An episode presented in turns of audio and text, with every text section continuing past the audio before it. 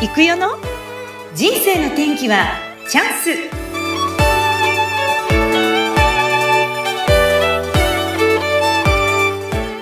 人生の天気はチャンス先週の続き、本日のゲストは有限会社香取感動マネジメント代表取締役香取クライマックス高信さんです。香取さん引き続きこんにちは。どうもこんにちは。お久しぶりです。アホに元気に参りましょう。よろしくお願いします。はい、よろしくお願いします。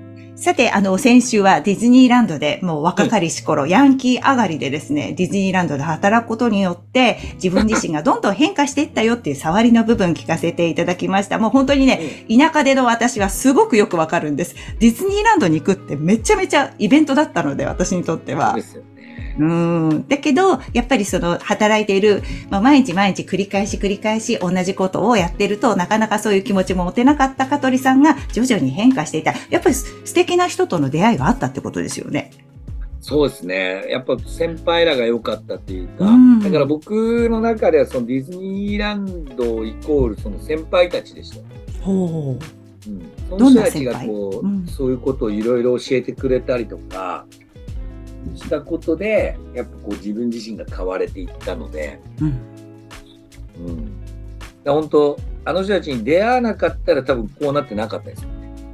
はあ、うん、なんか自分さえ良ければそれでいいと思って。ああ、そこが でも、ね、そこからこう、うん、うん、あとはそのアホでいいんだっていうことを教えてもらえたのは大きいかな。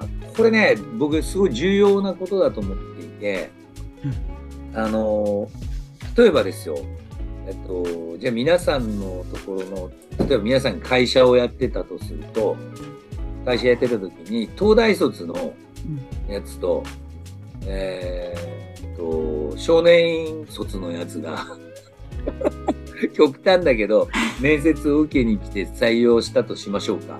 はい、で多分ですよ東大卒のやつに挨拶の仕方とか教えないじゃないですか。うん、いやまあそれ東大で出たらな。何だって知ってるわなって思うじゃないですか。そうね。これ賢い人たちってちょっと俺は損をしてるなと思っていて、うんうん、逆に少年上がりのやつは多分挨拶から教えないとできねえだろうなって、うんうんうん、ね、挨拶から一から教えてあげないと これだできねえだろうなって思うじゃないですか。うんうん、それは多分アホだからですよね。だからあのー、アホな方が得で、いろんなことを教えてもらえるなっていうことが分かったあすごい。それを僕は最初は何て言うのかなコンプレックスに思ってて学がないっていうのをコンプレックスに思ってそれをバレちゃいけないと思って賢く見せようと思ってたんですよね。うんでもどんなにアホが賢く見せたところでアホはアホなのでバレるじゃないですか。うん、ね、でもアホなりに賢く見せようとするわけです。でもそれって何の得もしねえなっていうことが分かって、うん、逆にアホの方がアホだから教えてやんないとねダメでしょ。だからみんながみんなこう教えてくれるわけですよ。でしかも教えてくれる時にねただで教えてくれるんですよね。金取んないで 学校行くんだって金払うわけじゃないですか。社会に出た時に教えてくれるのただでね教えてくれる。ただでいやしかも働いてるから金もらって教えてもらえるわけでああいいですね。その捉え方素敵。うんうん。そんな得なことないじゃないですか。ない。なるほど。だからやっぱアホのがいいと。ね。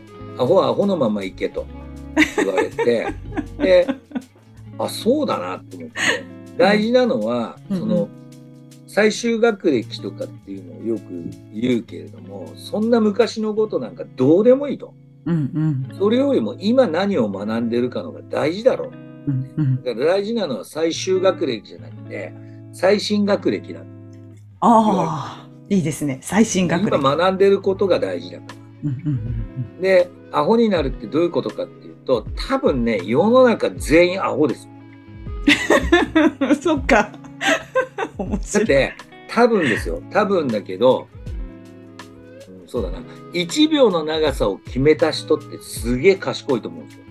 うん、だってそれを決めるから、1秒の長さこれねって決めたから、それが、なんか知んないけど60秒で1分でしょ。なんで100秒じゃねえんだろうって俺は思ってるの。でも多分なんかあるんですよ、きっと。ね。で、わかんない60けど秒で1分。で、ろ60分。それが、それを60回繰り返すと1時間。うんでしかも、それが1日の流れの中で言うと24時間でしょ？で、24時間ってすげえ中途半端じゃないですか。考えたこ100とない。時間とかにしたらすげえ計算楽なのにとかって思うけど、でも多分その1秒の長さから測ってそうなるわけでしょ？でもそれでちゃんと365日っていう、これもまた中途半端な数じゃないですか。365って。でもそうやってそれを考えた人がいるわけですよね。でそれは多分1秒の長さが分かったからそういう風になってそれが標準になるんだけどそれって多分賢い人が考えてて俺らアホには全然その意味が分からないんだけどでもその人はそこにおいては賢いけど多分ですよ多分海にいるクラゲが卵で生まれるのかクラゲの形のまま生まれるのか知らないと思うんですよ 知らないかも。俺も知らねえし。私も知らない。でしょ？そっかだから要は自分が知ってることって賢い部分ってほんのちょっとなんですよね。うーん。他、じゃあ全部知ってるってないもんね。多分 Google 以外ないでしょ。シリ以外ないですよね。多分ね。うん、だから、ヘイシリは知ってると思いますよ。いろんなことね。だけど、僕ら一一人の人間が世の中にあること360度全てをフルで分かってる人なんて多分世の中いないと思うんですよ、ね。なるほどね。うんでそうなってくると誰もがみんなアホなんですよ。そっか。もうだからアホでよしっていう。アホでよし。でそれを最初にうん最初にそれをこうさらけ出した方がうん得だよねああ、なるほど。いや、いい考え。へえ。それは先輩が教えてくださったんですか？うん、そうですね。うんまあアホだからアホのまま行けと。いいけど。よしって言ったんですか、その時に。よし。いや、その時はだから、えー、って感じだったけど、でもさっきの説明を受けた時に、あ、そっかと、うんうん。こっちの方が得だろ？って言われて、うんだからお前よかったじゃねえか、すげえアホでって。うん、だから、そのね、一見すると、その、学がないとかっていうことは、うんうん。まあ、どこかの場面においては損をするかもしれないんだけど、生きていく中では結構得をしてて、うんうんうんうん。だから何でもかんでもネタ作りなので、うんだから例えばこう学校ね僕もあの自分で卒業しちゃったのであれですけどそれをコンプレックスに抱えるんじゃなくてそれをさらけ出して、うんうん。うん、あのネタにできた方がよくてうんだから引きこもりとかもよかったな引きこもっとってなみたいなネタにしちゃえばいいんだ。それがあってでそっから今からじゃあ何するかが大事で。うんうん過去なんかどうでもいいんだよと。んでも過去引きこもってったおかげで、ね、だから俺もそうだけど、そのアホで悪いことばっかりしてるから、こいつ挨拶すらできねえだろうなって思ってたやつが挨拶できたら、うんすげえって言われるんです。すごくないんですよ。普通なの。普通なんだけど、一回マイナスに触れてるから、振り子の幅で、その幅を見るから、うんこいつ挨拶ちゃんとできんだ、お前すげえなっていう。うん だから、一回引きこもってても、うん。よかったなって引きこもっとって、引きあこもりが何かやりだしたら、それはお前ブランドだぜって。あ。うん、言えるね。うんでしょ？うん。だから、それって多分ネタにできるので、でそれをだから教えてもらったことが大きいですよ。いやーなんかすごくその香取さんとこの前もお会いして思ったんですけどすごくなんていうかな人に対してめっちゃあったかい人だなっていうのを感じていてであとなんかねこう場場をねなんかこう明るい声でなんかこう例えば香取さん今日こうなんですけどって誰かが言うじゃないですか。よかったじゃん!いいね!とかめちゃめちゃ声が大きくて、ぷわーってその一言で、その空間がぶわーって明るくなる雰囲気をお持ちの方だなと思って、なんかその辺ってなんか考えていらっしゃるんですか？いや別になんかそう意識してるわけじゃないけど、まあもちろん2人でいる時とかに言われて「あでもやってっかあよかった」とかってやってっかもしんないけど、うんまあ、周りにたくさん人がいる時は余計やるかもしれないです大げさに。大げさに。う。うんんやっぱどっかで見られてるだろうしどっかで感じてる部分はあるだろうし、うんうんうん。だからそのやっぱ楽しくいたいっていうのはありますよね。うん。うんなんで,、うん、でそれをどう捉えるかですよね。あのラテラルシンキングっていうのがあって何ですか、それ？ロジカルシンキングっていうじゃないですか。ロジカルにものを考える。うん、だからプラン、アクション、えープラン、アクション、ドゥーシー、チェック、行動、行動？チェック、アクション？PDCA か。チェック、アクション。そうですね考えるっていう。うんうんうん。だから物事を論理的に考える思考っていうのがロジカルシンキングですよね。そうですね。でそれ反対で、えーラテラルシンキングっていうのがあってそれがあの、はい、うん固定概念をなくして考えようっていう考え方で、うん、でそれってトレーニングまあだからディズニーランドなんかまさしくそうで、うんロジカルにものを考えたらあんなもん作れないんですよ。でしょ？うん。だけどぶっ飛んだところから作ってだってディズニーシーって横にありますけどシンボル火山ですからね。火山ってどこに売ってんだよって話じゃない火山って作れんのっていう。うんうんうん。うん。でそのラテラルシンキング要はあの一休さんと一緒ですよ。一休さん？うん。この橋渡るべからずって書いてあるわけうん。だから橋渡っちゃいけねえのかって論理的にものを考えたらその橋はもう渡れないんですよ。うんもう一休さんはそこで考えるわけじゃないですか。ちっこちっこって考えますよね。考えて、うんあじゃあ真ん中通ればいいんじゃん。そう橋じゃねえもん。なるほどね。うんねうんだからアーチェリーで、ね、アーチェリーの的を、ねえー真ん中を射抜けるようになれ。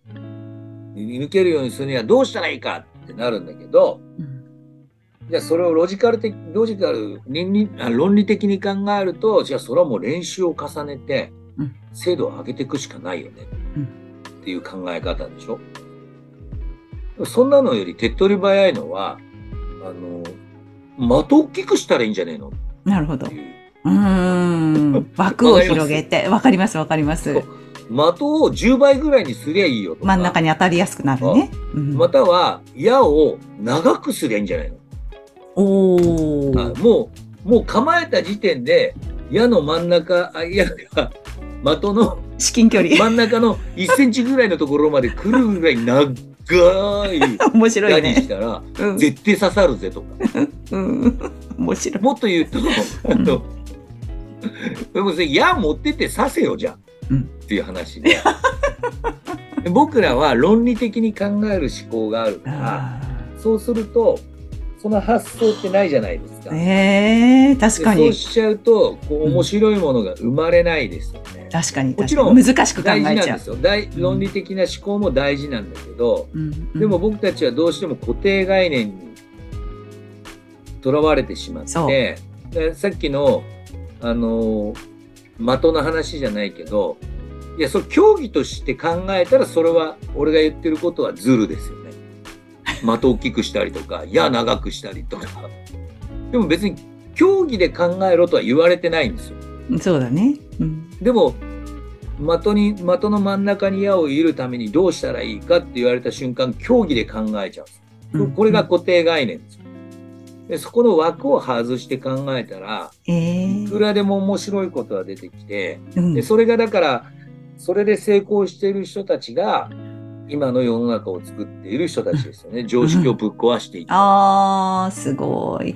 香取さんの周りにそういう方たちすごい今多いですよね。お仲間の皆さんとか。いやいや、まあまあそうですね。うん。なんか僕もそうなりたいなと思っていて、うん。うんだからまあ、ね、それこそだから、スティーブ・ジョブズもそうだろうし、うん、ね、えー、Facebook の、なんだ、ザックバなんとかやつもなんとか、マークなんとか。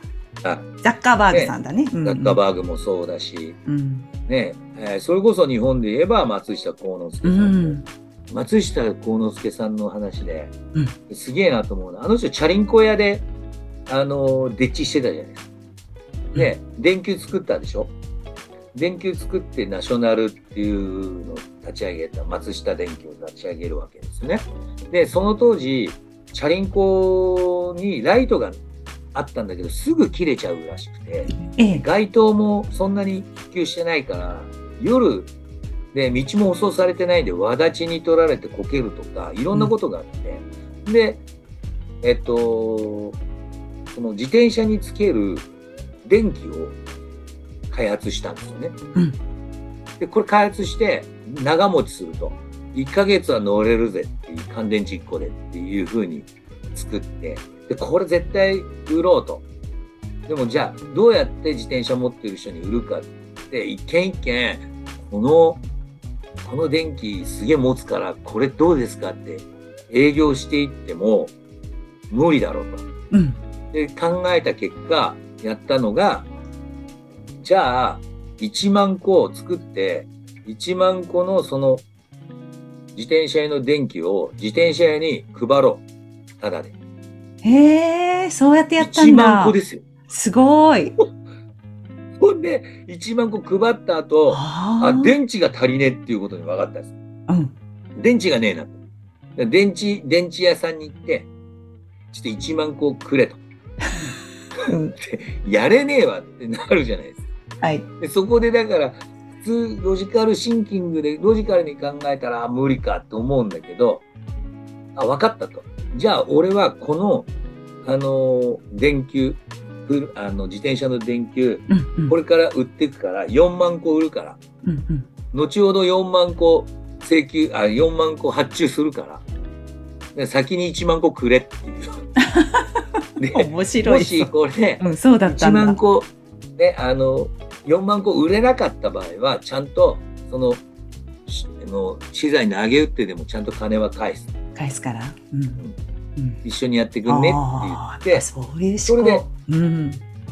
くれるんですよね。これすごいでしょ。うんこれで結果8万個売るんですよ。いやーそうだったんですね、松下幸之助結さん。果だからみんながその自転車に、ただだから、うんえーじゃあ俺にもつけてって言ってつけるじゃない。うんうんうんうで、ん。つけて乗ってみたら周りみんなそれになるんですよ。え、何それって。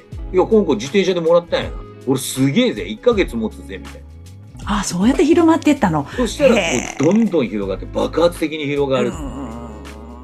まあ、今考えるとすげえ賢いなと思うけど当時の常識で考えたらありえないですね。うん先に1万個商品渡しちゃうって。確かに。だから、もうあれですね。ラテ、これもラテラル思考なんですかね。そうすると。ラテラルシンキングって言ってラテラルシンキング。常識でものを考えるんじゃなくてうんそのもう自由に発想してみようよ。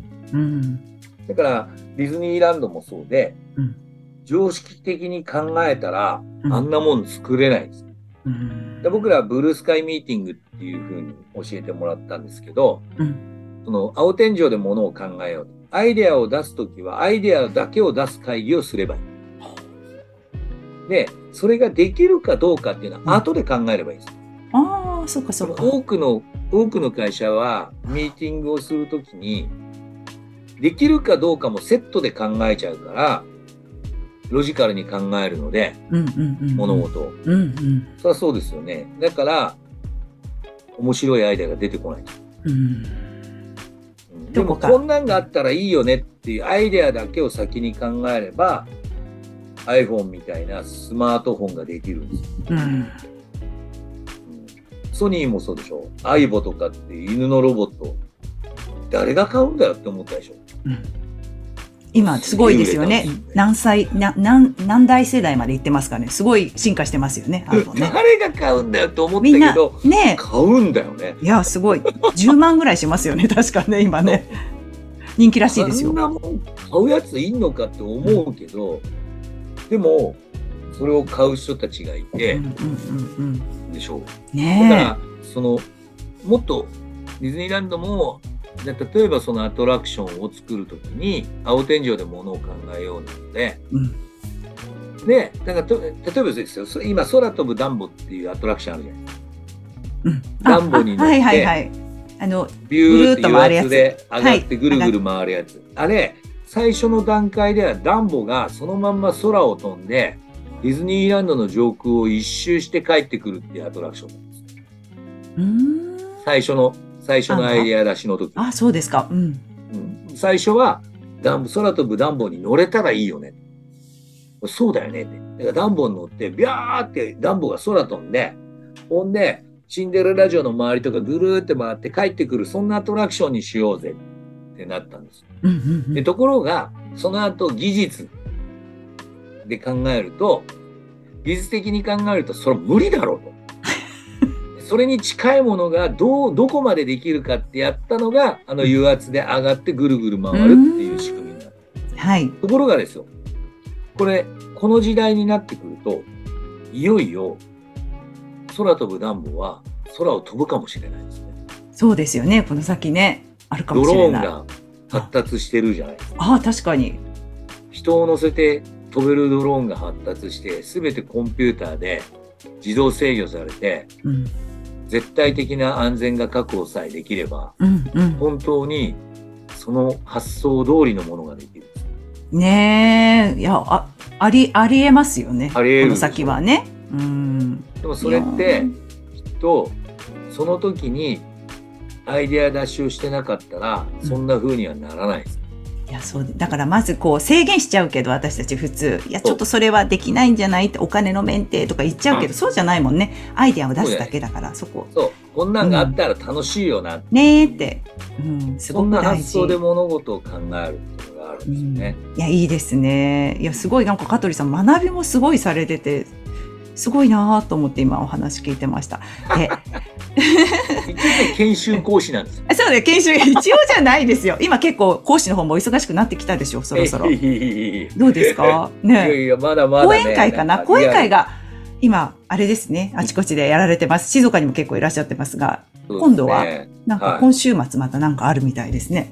あ、そうなんですよね。うんえっ、と、うんとね、2月の4日になるんですけれど、えー僕の仲間で、あの、歌う応援歌ニックンっていうのがいて、はい歌を一旦諦めたんだけど、でも、たまたま歌ったその歌を歌った場所に僕と良平がいて、西良平めさん。っちゃいいはやんって言ってさ、い。いいや良平がね。。んうんうんうんで、いや、めちゃくちゃ良かったよって言ってその時に、ニックンが、そっかと。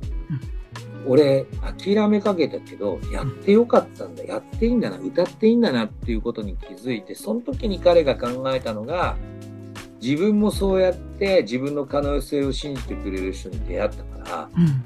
自分自身も歌で誰かを応援したいって、それで考え出したのが、歌う応援歌っていう風にして、うん。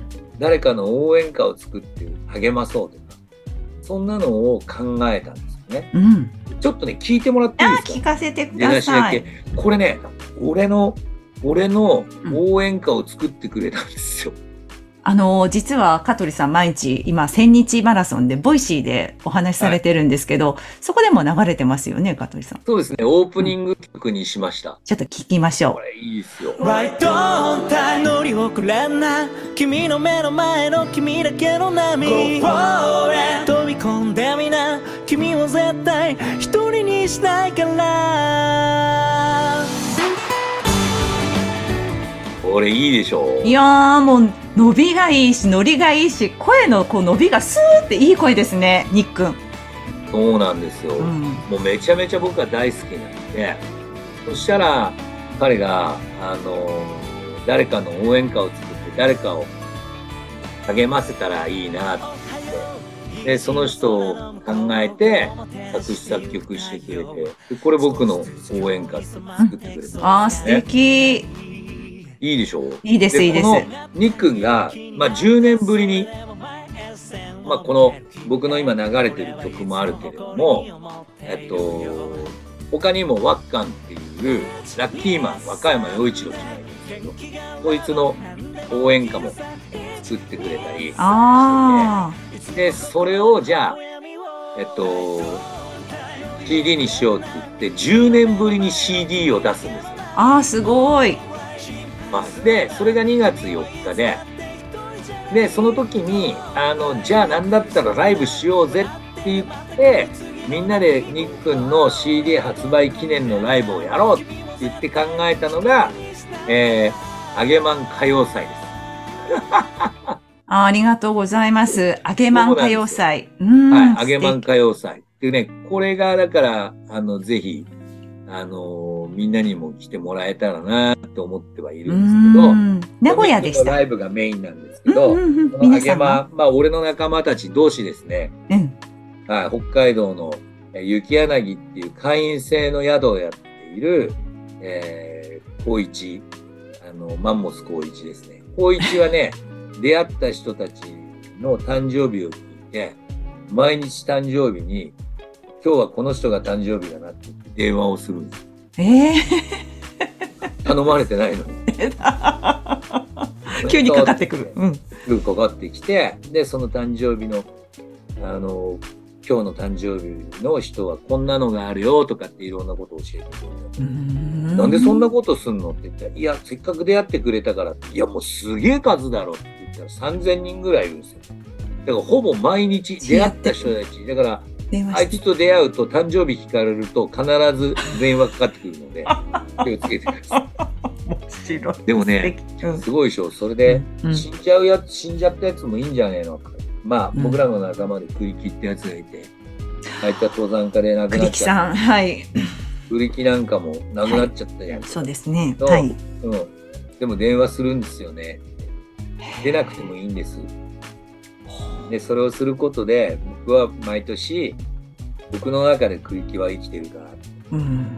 だから人の死って、ね、2種類あるでしょ。肉体から離れていく死と、みんなの記憶からなくなっていく死が。うん。記憶に残っている限りは、栗木はずっと生きてるんですよ。だから僕はそれを忘れないように、あの、電話出なくてもいいんです。僕の中でそれを電話することで、栗木は僕の心の中に生きてるから。なんかそんな優しいやつなんですよね。ええそれがマンマンモスポイチう。ん雪柳っていう、あえー宿を、あの、北海道の洞爺湖の真横でやる。そうなんですか。うんこいつが一人でしょ？はい。あとは、えーさっき言ったラッキーマン。ラッキーマン。ね一杯のカレーですね。はい。ラッキーマン和歌山陽一郎うん。です。これ愛知県にいるんですけれども、彼はその一杯のカレー、あの、なんだっけ、TRF のバックダンサーとかやってあ、踊ってた方ですか。そうですそうですんでそのダンサーやってたんだけど、なんそれでもやっぱり東京出てきて、有名になろうと思ったけど、できなくて。うんで、帰ってきて、まあ夢破れて帰ってきて。で、そんな時に、まあ彼はね、廃品回収の仕事をするんですけど、そこで出会った社長が、あの、一緒にご飯食べようって言って、連れてってくれて、まあいつもはいいとこ行くんだけど、今日時間ないからここでねって入ったのがここうち。ここあ、でも大丈夫ですよって言って、僕大好きだからカレー食べて、やって食べようと思った時にフラッシュバックして、あこれを、実はって、同じシチュエーションがありました。僕は昔、あの、東京でダンサーやってて、金がなくて、でも、彼女が遊びに来た時に、ね、あの、もうなけなしの金、部屋中探して、だい出てきたのが380円。で、それ握りしめてデートに行って、うんで、まあデートに行くんだけど、まあどこもね、行っても、まあ公園ぐらいしか行けないけど、その彼女と一緒にデートして、で、お腹空いたって言ったら、うん、うんって言うけど、うんでも絶対空いてるはずなんですよね。だから僕は、その、じゃあなんか食べようよって言って、うん。でも380円しかないから、食べられるのって吉牛の波。と か、うんうんうん。または、えー横にあったココイチのカレー、一番安いの一杯か。どっちにしろ一つしか食えねえなと思って。そうだ、俺我慢すればいいんだ。うんねうん。で、彼女に、でも、吉牛よりはなんか、なんかココイチの方がスプーンで食べるから、おしゃれかなと思って、それでココイチ選んで、で、ココイチに行って、プレゼントした。でうんで食べようって言って、うんそしたら、あ、でも俺お腹空いてないから、あの、いいよ食べてって言ったら、その彼女も分かってて、うん我慢してる。うんうん。いや、私もお腹空いてないから、うんうんうんうん。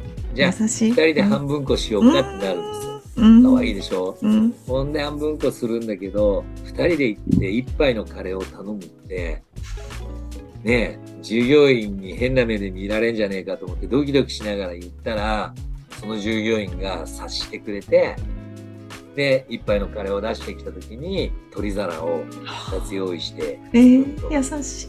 どうぞって言って、で、今日デートなんでしょって頑張れよって言って、こそって言ってくれて、それが嬉しくて、で、それをだから、フラッシュバックして、で、その時に、それを、なんとか、なんか表現したいと思ったら、社長の、社長宛ての、なんかアンケートあるじゃないですか、ここにはいはい。であれに全部書いたんです。うんうんこんなことがあって、あんなことがあってあ。りがとうございま。です僕は夢を持って東京に出てきたけどって、でお金がなくて300円しかなかったから、ココイチで食べたんだけど、スタッフがこんな風にしてくれてって、本当に素晴らしいお店だったっていうのを書いて、まさか社長読む、読むって書いてあるけど、読まねえだろうと思ってから、数ヶ月後に黄色い封筒が来て、はい。ねつぐさんの、と当時の創業者ですよね。ねつぐさんが、で、直筆で書いた手紙が届いて、ありがとうって言ってう、んすごい嬉しかったですと。うんうん。そんな風に使ってもらえてありがとうって。少ないけど、ここにあの商品券入れとくので、もしよかったら、彼女と一緒にまた利用してねってうんうん。言って、夢持って頑張ってね、みたいな。はい。すそう。送ってきて、うん。それを思い出して、はい。そんなことがあったんですよって言ったら、よっしゃ、今すぐあ会わせたい人がいるって言って、その話をしに違う経営者の人に愛知県なんで、はい。話しなさいって言って、その経営者の人に話したら、もうね、絶対感動してくれるかなと思って話したのに、ちょっと話持って、なんだったら話したの。聞いてた経営者が、で、全部話し終わって、それで終わりかって言われて、え？え。はい、終わりです。うんうん。でどうが感動するんだ？よ。ねえ？いや、すいません。うん。だってさ、お前それまだ物語の途中だろ？ああ。その商品券をもらって、うんその後どうなったかって報告しに行ってねえよな。ああ。お前それでいいと思ってんのか。うんうんうんうん。いやいや、そりゃ会いに行けるんだったら、そのココイチの社長だから会いに行きたいですけど、そんなつてもないし、分かった、ちょっと待っとけ。で、その人が電話するんだよ。すごい。すごい話だ。そしたらその相手がうんうんねつぐさんだった。あ、そう、知り合い。え、知り合いだったんですか？みたいな。これで、うんねつぐさんのところに会いに行くんだけど行く、んだ。うん。は何十年も前のことあねつぐさん覚えてて、覚えてるんだ。すごい。奇あの跡。時の夢はどうなった？ダンサーはどうなった？うん。うんあのうん。彼女はどうなった？いや、彼女は別れました。ダンサーもう夢破れて戻ってきて、廃員回収やってます。あそうか、大丈夫だよそうなるよなって。でもそんなこともあってもな、絶対人生はうまくいくからって。君はなんか夢があるのかって言われた時に夢なんかなかったのに、その時も言われちゃったもんだから、宗次さんのような立派な経営者になりますって 言った。ら、た。うん。そうか。うん、君だったらできる。うん。君はいつかその、このことを本に書きなさい。うんうんって言われて、うんうん。そこからうん。絶対本にするんだって言って頑張っていってうん出たのがラッキーマンっていうう自伝わーすごいすごいすごいすごいすごいすごい。そろそろ映画になるんです。ああーそうなんですか。今日楽しみ。すごいでしょう。うん。まあ、そんなラッキーマンは岡山陽一を。そして、えー北九州から西良編、はいはいの専門家。そう。で、ニックンも来て、うんまあ、僕も行って、その揚げマン5人と一緒に、本当だ揚げまんばかり。みんなで、えっ、と、2月4日なので4日、暦が変わるんですよね、旧暦がそっか。うんうんうん。節分で、の次の日だ。暦が変わる立春の日に、みんなで、あの、やっぱ、それをね、お祝いして、バカ騒ぎしようと。いやーこれが、あの、揚げマン歌謡祭。えー、ニッのライブを応援するための企画で。いいですね。うん。でもちろん、あの、ニックンも歌うんですけど、とりあえず俺たちも前座を務めようと。全然なるんですね。かはいカズさんあれですもんね。上手ですよね。いやいやいやいやネットで見ましたけど。長渕何、何がお好きなんですか？オリジナルもあるんですか？いや、ないです。僕は長渕剛一本なんで。長渕剛。特に好きな曲は何ですか？一番は。文歌ですね。あ、いいですね。悲しい歌が好ベタベタ。きなんで。ですも、いや、でも好きです、好きです。いいですよね。うはいん。なんで、まあまあ、そんなんでね、うんみんなで、こう、一緒に歌ったりとか、一緒に語り合ったり、一緒に騒いで、お祭りのようにして、立春を祝っていったら、2023年が爆上がり？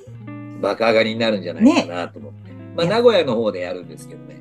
ぜひぜひですねなん。かリンクも貼っておきます。ああ、いや、はい、申し込みも、あの、まだ大丈夫。はい、はいわかりましたぜ。ありがとうございます。そして、なんと香取さん、今年からすごい、また、月々、月、八、月がぐんと上がってきてて、本を、なんと、でよかったですよね。そうです、そうです、そううです。んうんうん。はい。どんな本ですか？2月の20、えー、20日かな、うんにこう発売予定なんですけど、光らせる人が光る人っていう題名の本を書かせていただいた、書かせていただいたんですね。はい。で、それはあの、まあ二つあって、えっと、光らせる人が光る人って、最初僕ね、なんかその、そのネーミングが腑に落ちなくて、もちろんその横展開の、横展開ですね。自分の周りを光らせる人。だから自分の周りにいる人たちを応援して、どんどんどんどんその人たちが光ら光っていくと、でその人たちが成功すればするほど、他の成功が己の成功だから、嬉しくなってワクワクするじゃないですか。いや、いい言葉ですね。すごい。そうすると、うん自分自身が光っていきますよね。他人を光らせることで自分自身がワクワクして光っていくので、うん、っていうその横展開の光らせる人が光る人。でも、それだけじゃねえなと思って、もう一個大事なことがあるなっていうことが、まあ、今回の本をきっかけに、あの、僕は、あ、そっか、つながりだと思って、縦、縦の展開があるな。縦の展開。はい、横は周りの人たちを光らせるんだけど、それだけじゃ足りないなと思ってた時に、降って降りてきたのが、縦だと。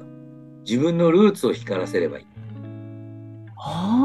でそこでだからみんなにお伝えしているのが、ご先祖様大フィーバー。大フィーバーの話。やってまご先祖す様を大フィーバーさせて、味方につけたら、もうこれ無敵でしょ？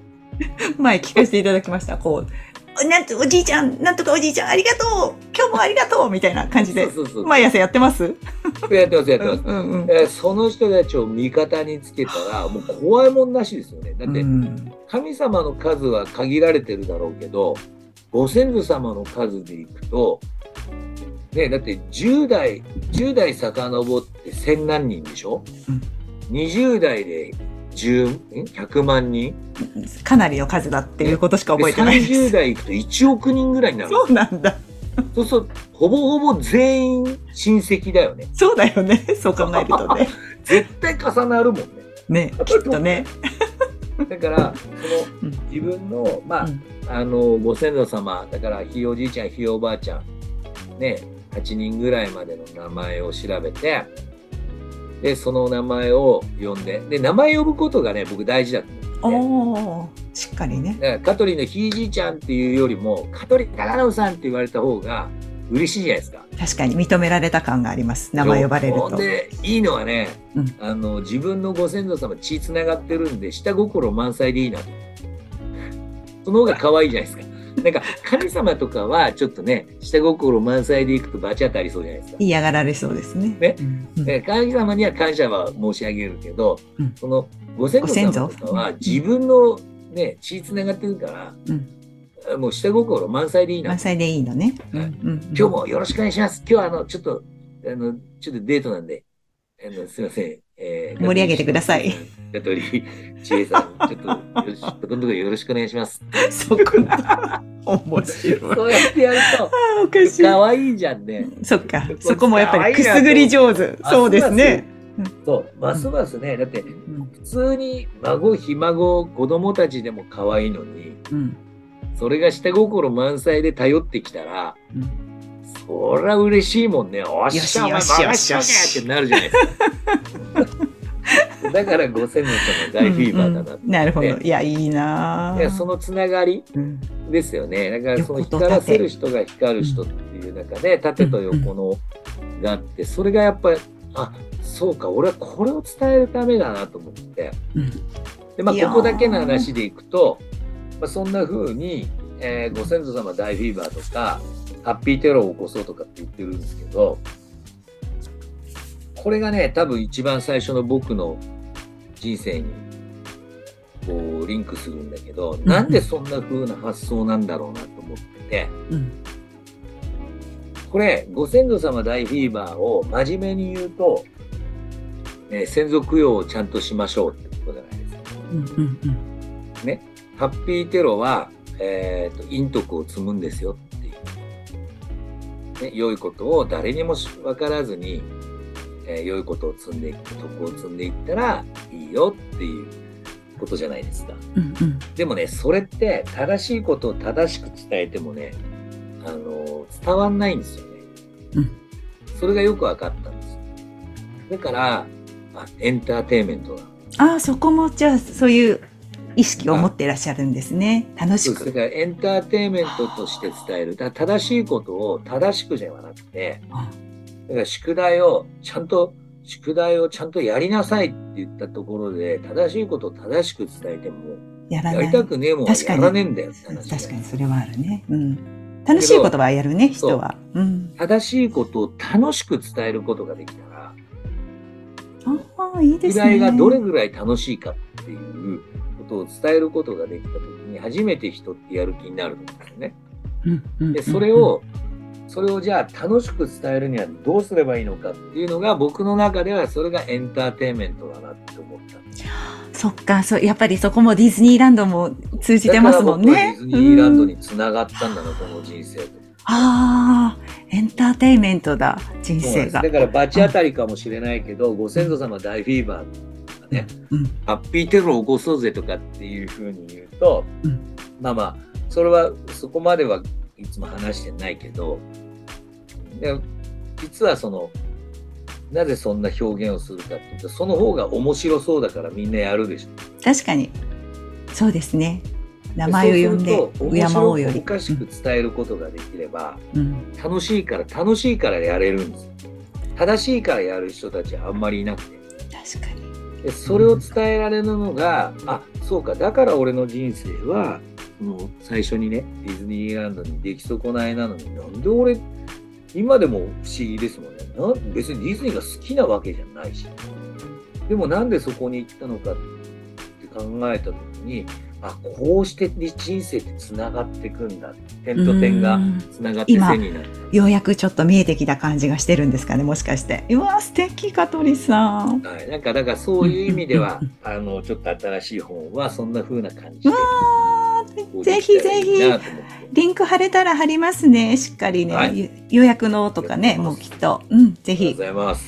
ということではい皆さん、もう今日は講演していただいたような内容になりました。いえいえいえ香取さん、本当に。お忙しい中、時間を割いていただきありがとうございましたそして、あの、いつも Voicy でお話しされて、今ちょうどね、1000日チャレンジということで、公式 LINE も、でもすごくいいことされていますので、ぜひあの、登録をして、100あ、え、こちらもね、100日チャレンジを、確か今やってらっしゃいますので、はい。そうです、そうです。ねやってます、やってます。はい。 Voicy も、えっ、と、 Voicy はもう1000日になりましたね。そうですね、 Voicy は1000日で、今もう600何回いってるから、まあ、もうちょっとですね。もうちょっとですもうね。話すネタがないんですよね。どうしよう。でもね、うんそれやり続けたらネタを探すために生きてますね。ああ、いいですね。そっか。なんかやっぱそういう思考にこう変わっていきますね。そっか、そうですよね、きっとね。